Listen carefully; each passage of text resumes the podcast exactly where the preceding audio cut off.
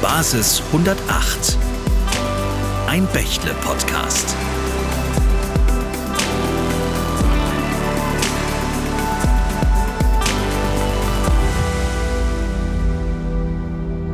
Hallo und herzlich willkommen zu unserem Bächle-Podcast Basis 108, bei dem es um alle innovativen Themen rund um die Digitalisierung geht.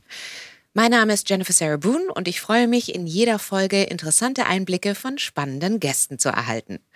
Heute sind wir im Zukunftspark Heilbronn, wo ein faszinierender Innovationshub entsteht und es definitiv in jeder Ecke nach Innovation und Zukunft riecht. Und zu Gast bin ich heute bei Stefanie Bade, die seit Juni 2022 Standortleiterin Baden-Württemberg des Bundesverbands Künstliche Intelligenz in Heilbronn ist. Und dort gestaltet sie in Zusammenarbeit mit vielen Partnern den Innovation Park Artificial Intelligence mit. Heute werde ich Sie zum Thema künstliche Intelligenz löchern. Stefanie, danke, dass du uns heute hier empfängst.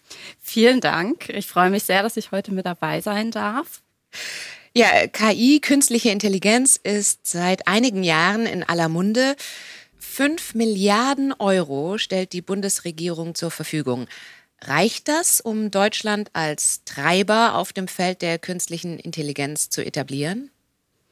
Wir begrüßen natürlich die Strategie der Bundesregierung und natürlich auch die große Fördersumme von 5 Milliarden Euro. Ich würde noch gerne einen Schritt zurückgehen. Man muss sich einfach vorstellen, dass das Gesamtpotenzial von KI in Deutschland einen Marktwert bis 2025 von etwa 488 Milliarden Euro entspricht.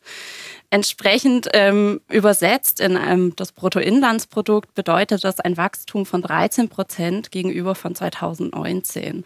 Das sind natürlich Zahlen, die sehr, sehr groß sind und ähm, entsprechend sind 5 Milliarden Euro an Investitionen gut. Aber wir haben einfach auch in den vorherigen Strategiepapieren der Regierung festgestellt, dass die Ausgaben eher zögerlich fließen, dass die Fördersummen nicht einfach für Startups und kleine Unternehmen zu bekommen sind. Und deswegen freuen wir uns natürlich darüber, wenn die bürokratischen Prozesse auch einfacher gestaltet werden, schneller funktionieren, dass die Finanzmittel auch von denen, die es benötigen, um tatsächlich die Technologie zu etablieren und einzusetzen, auch denen zugunste kommen. Geht denn der künstlichen Intelligenz in Deutschland schon ein wenig die Luft aus? Also im jüngsten Koalitionsvertrag fällt das Stichwort auf 144 Seiten lediglich dreimal. Würde ich nicht so behaupten. Ähm, künstliche Intelligenz steckt natürlich auch hinter vielen Digitalisierungsvorhaben, die die Bundesregierung letztendlich auch hat. Und wir freuen uns darüber, dass im Koalitionsvertrag vor allem Spätphasen-Startups stärker gefördert werden sollen, dass Dateninstitute geschaffen werden sollen, weil was wir in Deutschland brauchen, sind vor allem Daten, um Modelle auch trainieren zu können und dass die Verwaltung natürlich auch stärker digitalisiert werden sollen. Und wir sehen, dass letztendlich die künstliche Intelligenz als Schlüsseltechnologie dahinter steckt, aber merken natürlich auch, dass letztendlich die konkreten Konzepte dahinter, die Erfolgsindikatoren fehlen. Was wir uns wünschen würden, wäre einfach, wenn es eine stärkere Harmonisierung mit dem Datenschutz geben würde. Das ist eine große Herausforderung von unseren Startups und von den Unternehmen, eben der Zugang zu den Dateninstituten, zu den Open Data Pools ja, einfacher gestaltet wird und dann aber auch natürlich Leuchtturmprojekte stärker gefördert und ausgebaut werden. Ja, daran anknüpfend, welche Ziele verfolgst du mit dem Bundesverband Künstliche Intelligenz? Ich persönlich schließe mich dann natürlich auch unserem Bund letztendlich an, unserem Bundesverband. Ähm, das ist vor allem die Förderung von Projekten mit dem Mittelstand, mit kleinen Unternehmen, um dort aufzuzeigen, was bedeutet eigentlich künstliche Intelligenz, wo sind Anwendungsfälle für künstliche Intelligenz, aber auch das Thema der Öffentlichkeitsarbeit. Das ist uns ein ganz großes Anliegen. Viele haben Angst vor künstlicher Intelligenz, viele trauen sich nicht, das zu hinterfragen oder haben einfach Vorbehalte der Technologie und das möchten wir einfach auch abbauen. Und ähm, deswegen sitzen wir unter anderem tatsächlich auch hier im Innovationspark für KI in Heilbronn. Ähm, das ist vom Baden-Württemberg ein gefördertes Programm, das ein Innovationspark entstehen soll. Und dieser Innovationspark bringt viele Stakeholder zusammen. Unternehmen, Forschungseinrichtungen, Bildungseinrichtungen, Verbände wie uns. Und das Ziel soll letztendlich sein, dass einerseits Innovation entsteht und wir einfach auch im internationalen Vergleich mithalten können, aber andererseits auch die Bürger und die Anwohner in Baden-Württemberg und auch Deutschland mit einbezogen werden und sich einfach mal anschauen können, wie funktioniert denn KI überhaupt. Welche Rolle spielt denn künstliche Intelligenz in der deutschen Wirtschaft heute? Künstliche Intelligenz ist heute schon zum Teil vorhanden. Wir können in Logistikprozesse reinschauen, in Bestellprozesse hereinschauen. Da werden auch schon die ersten ja, Systeme und Modelle trainiert, ähm, Bestellungen automatisch ausgelöst oder Tagesbedarf gesteuert ja, bestellt. Also eines meiner Lieblingsbeispiele sind die Bäckereien. Es gibt Bäckereien, die heute schon mit Algorithmen arbeiten, die eine genaue Vorhersage zu den Verkäufen machen. Und damit natürlich auch dem Bäcker helfen, die entsprechenden Mengen zu backen, die man an dem Tag dann tatsächlich braucht, aber auch Wettervorhersagen natürlich mit einzubeziehen. Für die Anwendung künstlicher Intelligenz braucht es vor allem eins, Daten, Daten und nochmal Daten. Du hast es ja vorhin schon erwähnt. Sind sich denn die Unternehmen der Schätze bewusst, auf denen sie häufig sitzen? Pauschal würde ich sagen, nein. Es gibt die großen Unternehmen, die haben das für sich schon erkannt. Die haben vor einigen Jahren schon angefangen, viele Data Lakes zu etablieren, Daten zu sammeln. Und da liegen aber auch immer noch die Daten herum. In den kleineren und mittleren Unternehmen stellen wir einfach ganz oft fest, dass die überhaupt gar keine Ahnung haben, was für Daten da eigentlich bei ihnen liegen. Und die haben auch oftmals keine Idee, was sie überhaupt mit den Daten anfangen können. Ich habe die Woche mich mit einem Mitarbeiter eines großen Handelsunternehmens unterhalten, die schon sehr, sehr weit sind. Ähm, die sind gerade daran, Data Scientists in den einzelnen Fachbereichen dann auch zu integrieren. Und in dem Gespräch kam dann auch nochmal heraus, dass es ganz oft daran scheitert, dass viele sich nicht die Frage stellen, welchen Mehrwert kann ich denn eigentlich mit den Daten auch generieren und was hilft es mir eigentlich auch, um Probleme zu erkennen, zu behandeln und natürlich auch Prozesse in meinem Unternehmen zu optimieren. Das ist ja die Lage in Deutschland. Wie stehen wir denn eigentlich im internationalen Vergleich? Es gibt zwei Perspektiven im internationalen Vergleich, den wir mal anschauen. Wir schauen uns einerseits an die Forschung. Da ist Deutschland sehr, sehr weit vorne mit dabei. Da sind wir unter den Top drei der KI-forschenden Länder, die sehr viele Publikationen herausbringen. Das Problem ist aber allerdings dann, wenn wir im internationalen Vergleich anschauen, wie viele Unternehmen gibt es denn überhaupt mit KI, da sind wir tatsächlich deutlich weiter hinten. Länder wie USA oder China sind da sehr viel weiter vorne. Da gehen auch viel mehr Finanzierungen rein. Da kommen wir auch wieder so ein bisschen zu dem Kehrschluss. Wir haben sehr viele KI-Unternehmen, die Startups sind, die erst junge Technologieunternehmen sind. Und hier stehen wir in Deutschland und Europa immer vor der Herausforderung, dass die Finanzierungsmentalität eine andere ist als jetzt beispielsweise in den USA. Und da wünschen wir uns als Verband natürlich auch, dass da mehr Wagniskapital in die Hand genommen wird, ähm, dass man da mutiger wird, in die Unternehmen zu investieren. Ja, vor Ort kümmert sich Moritz Dierberger, Business Development Manager bei Bechtle in Rottenburg, vor allem im Mittelstand um die Implementierung von KI-Strategien. Er berichtet uns mal aus der Praxis.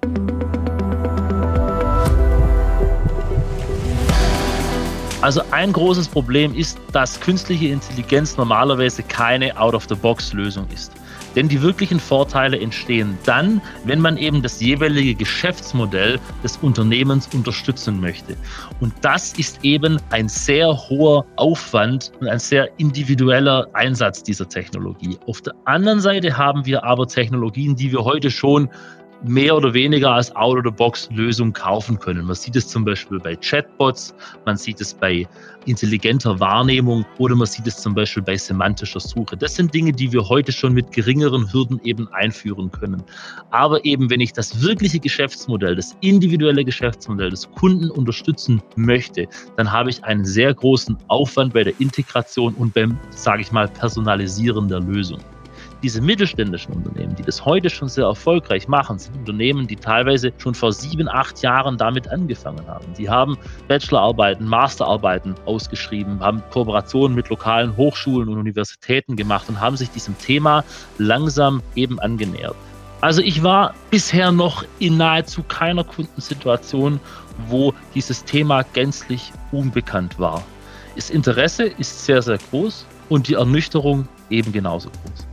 Denn die Ideen sind oft in einer extremen Vielzahl da, aber was es halt eben heißt, es umzusetzen, ist eben das andere Thema. Oftmals fehlen die Daten, oftmals fehlen generell IT-Systeme selbst. Also wir haben die Erfahrung gemacht, dass wenn wir Unternehmen zum Bereich künstlicher Intelligenz beraten, folgt es in der Regel nicht oder folgt darauf in der Regel nicht ein KI-Projekt, sondern zuerst mal ein, nennen wir es Digitalisierungsprojekt.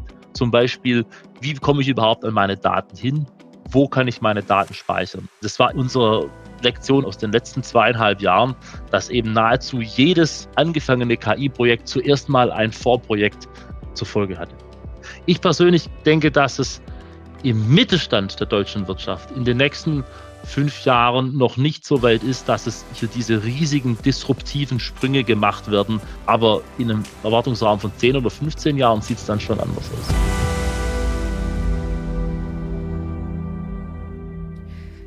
Stefanie, kannst du die gehörten Aussagen aus deiner Erfahrung bestätigen? Absolut. Das ist genau das Gleiche, was wir auch sehen, wo wir auch sehr viele Anfragen zu erhalten, Unternehmen zu helfen. Was sind überhaupt die Möglichkeiten mit KI? In welchen Anwendungsfeldern, in welchen Fachbereichen kann man das überhaupt anbringen und ansetzen? Wir als Verband machen das so, dass wir dann Workshops mit den Unternehmen fahren, um einfach mal zu eruieren, wo gibt es Potenziale, wo gibt es Anwendungsmöglichkeiten und wie kann man da natürlich auch herangehen. Im Juni veröffentlichte der Bitkom eine Pressemeldung, aus der zwei Zahlen hervorstechen. Einmal 37 Prozent der befragten Unternehmen planen den Einsatz von künstlicher Intelligenz oder sprechen zumindest darüber. Aber 61 Prozent der Unternehmen sagen, ihnen fehlt die Zeit für die Digitalisierung. Da schrillen wahrscheinlich bei dir die Alarmglocken, oder? natürlich. Also es sind natürlich erschreckende Zahlen und das ist auch wirklich eins, wo wir ganz, ganz viel Arbeit ähm, hereinfließen lassen, da aufzuwecken, wachzurütteln, dass man da sich die Zeit für nehmen sollte. Das ist natürlich ein mehrstufiges Verfahren. Man muss erst mal damit anfangen, die Daten zu sammeln, sich eine Datenstrategie auch zu überlegen und dann kann ich mich im weiteren Schritt mal damit beschäftigen, welche Lösungen kann ich überhaupt implementieren und dann weitergehend natürlich auch, wie kann ich denn selber tatsächlich KI entwickeln. Da muss ganz, ganz viel Arbeit hineinfließen durch verschiedenste Organisationen, durch verschiedenste Medien, dass man da einfach in Gespräche geht und ähm, viele Events auch veranstaltet, um da stärker zu sensibilisieren und den Weg auch zu ebnen. Aber welchen Nutzen haben denn eigentlich Gesellschaft und Wirtschaft vom Einsatz künstlicher Intelligenz? Mit künstlicher Intelligenz kann ich viele Prozesse oder Tätigkeiten, die sehr standardisiert sind, automatisieren. Und ich als arbeitende Person habe natürlich den Vorteil davon, dass mir mein Arbeitsleben deutlich erleichtert wird. Ich vielleicht nicht mehr jeden Tag die gleiche Tätigkeit durchführen muss, sondern mich auf die Tätigkeiten fokussieren kann, die eine Maschine aktuell noch nicht ersetzen kann, wo ich als Mensch noch einen Mehrwert bringe und einfach meine Empathie, meine Gefühle noch weiterhin sehr wichtig sind und einfach am Ende des Tages dem Unternehmen auch einen Mehrwert bringen. Und wenn wir ganz konkret werden und uns die, ja, die heutige Zeit anschauen, Medizin, Fertigung, Energiewirtschaft, wo setzen wir denn KI heute schon erfolgreich um? Ich hatte vorhin schon das Beispiel gebracht mit dem Bäcker. Bäckereibetriebe nutzen heute schon KI. Wenn ich in die Energiewirtschaft denke, was ein brandaktuelles Thema ist, ist es auch so, dass ich natürlich Thermostate habe, die den Konsum sich auch mal anschauen und dann schon Prognosen erstellen können, wie ich überhaupt meine Energieversorgung für einen Haushalt aussieht und wie ich das intelligenter auch steuern kann. Da kann man Vorhersagen machen. Und letztendlich das einfachste Beispiel ist immer mein Handy. Ich habe heute schon in meinem Handy Vorschläge dazu, wann ich losgehen soll, um zu meinem nächsten Termin zu kommen. Ich kriege da Vorschläge zu ähm, Bildern, zu ähm, Personen, die auf diesen Bildern sind. Technologische Entwicklungen werden ja häufig von Science Fiction vorweggenommen. Welchen Film zum Thema künstliche Intelligenz kannst du denn empfehlen? Ich habe tatsächlich zwei Lieblingsfilme. Ähm, das ist einmal der Film Ex Machina. Da geht es letztendlich auch darum, dass sich ähm, eine künstliche Intelligenz ähm, sehr empathisch verhält und mit den ja, anderen Menschen, den Partner ähm, dazu bringt, sich in sie zu verlieben. Und ähm, hinterher stellt sich aber heraus, Achtung, Spoiler, ähm, dass der Mensch doch durch die künstliche Intelligenz manipuliert wurde, weil die künstliche Intelligenz ein so hohes Selbstbewusstsein entwickelt hat und ein eigenständiges Denken, dass sie festgestellt hat, ich werde in einem Gefängnis gefangen und ich muss hier ausbrechen. Ähm, der andere Film ist ein ganz neuer Film, der nennt sich Free Guy. Da geht es letztendlich um eine Computerwelt, wo eine ja, Nebenschauperson, ich glaube NPCs nennen die sich ja im Gaming-Bereich, auch auf einmal zum Leben erweckt wird und ein eigenes Denken entwickelt. Ähm, aber das Schöne an diesem Film ist, dass es nicht in einem Horrorszenario endet, sondern eigentlich aufzeigt, wie empathisch und harmonisch das im Zusammenhang mit den Menschen dann auch stattfinden kann. Ja, danke für den Filmtipp. Dann weiß ich schon mal, was ich am Wochenende machen werde. Und an dieser Stelle wagen wir einen Exkurs in die Filmwelt und zeigen die unterschiedlichen Formen, in denen künstliche Intelligenz darin dargestellt wird.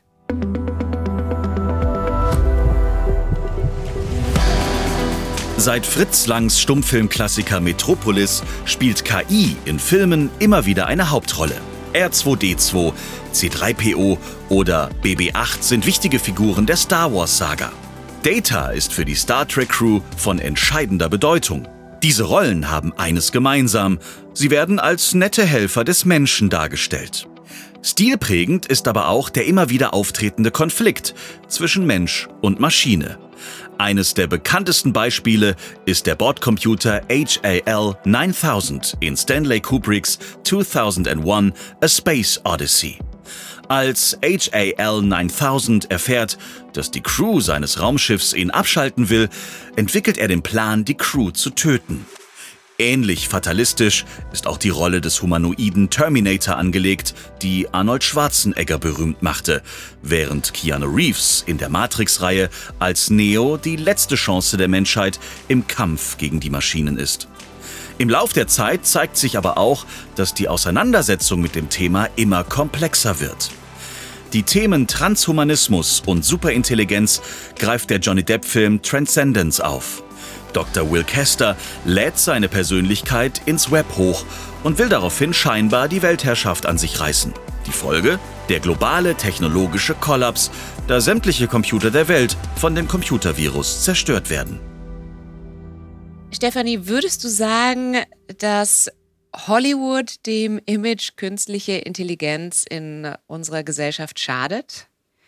das Wichtige ist bei diesen Filmen, dass sie die kritische Auseinandersetzung und den kritischen Diskurs mit der Technologie natürlich fördern. Das geht vor allem dahin einher, wir haben es gerade auch schon in meinem Lieblingsfilm gehört, mit Ex Machina, eine künstliche Intelligenz, die ein Bewusstsein entwickelt. Da stellen sich oft die Fragen, wer ist hinterher intelligenter? Ist es der Mensch? Ist es die Technologie? Und da schrillen natürlich auch wieder die Alarmglocken, weil wir uns dann schnell die Fragen stellen müssen, welche Werte möchten wir eigentlich als Menschheit dieser Technologie mitgeben? Welche ethischen Grundsätze und Grundlagen ähm, stecken da auch dahinter? Und welche Entscheidungen soll eine Technologie eigentlich selbstständig treffen können? Ja, zur Vorsicht im Umgang mit künstlicher Intelligenz mahnte in der jüngeren Vergangenheit unter anderem der verstorbene britische Physiker Stephen Hawking vor einer zu intelligenten KI. Wie stehst du dazu? Ja, das ist äh, ein schwieriges Thema. Ähm, natürlich zeigen das auch die Filme, dass es schnell zu einer zu intelligenten Intelligenz führen kann. Allerdings sagen wir auch ganz klar aus heutiger Sicht ist das Ganze noch sehr weit weg von uns. Aktuell ist die künstliche Intelligenz so zu verstehen, dass es vor allem Machine Learning ist. Das heißt, ich futtere den Algorithmus mit sehr vielen Daten. Ich gebe bei Machine Learning die Entscheidungsregeln vor vor. Und das kann gar nicht intelligenter sein, als wir es heute sind. Anders ist das natürlich, wenn ich Richtung neuronale Netze schaue. Aber auch da steckt die Technologie noch in den Anfangsschuhen. Mhm. Ja, zum Abschluss würde ich gerne wissen, warum sollten wir uns gerade jetzt intensiv mit künstlicher Intelligenz befassen und ja, die entscheidenden Schritte machen? Künstliche Intelligenz ist die Zukunft. Das ist die Technologie, die wirklich in allen Industrien, in allen Bereichen zu finden ist, die unser Leben erleichtern wird. Ähm, wir sehen auch ganz viele neue Geschäftsmodelle damit wachsen und ähm, die kritische Diskussion ist auch sehr wichtig. Wir als Verband fördern und unterstützen das natürlich auch, indem wir diese Diskussion auch mitbestimmen. Ja, Stefanie, vielen Dank für den spannenden Austausch und vielleicht können wir uns in zehn Jahren nochmal zusammensetzen und nochmal die tatsächlichen Entwicklungen diskutieren. Vielen Dank für das angenehme Gespräch. Natürlich möchte ich mich auch bei unseren Zuhörerinnen und Zuhörern bedanken. Schön, dass ihr heute wieder dabei gewesen seid. Und ich freue mich, euch beim nächsten Mal wieder begrüßen zu dürfen, wenn es heißt Willkommen zum Bechtle Podcast Basis 108. Bis dahin findet ihr alle Infos zur heutigen Folge in den Show Notes. Bis zum nächsten Mal, macht's gut und bye bye. Basis 108. Ein Bechtle Podcast.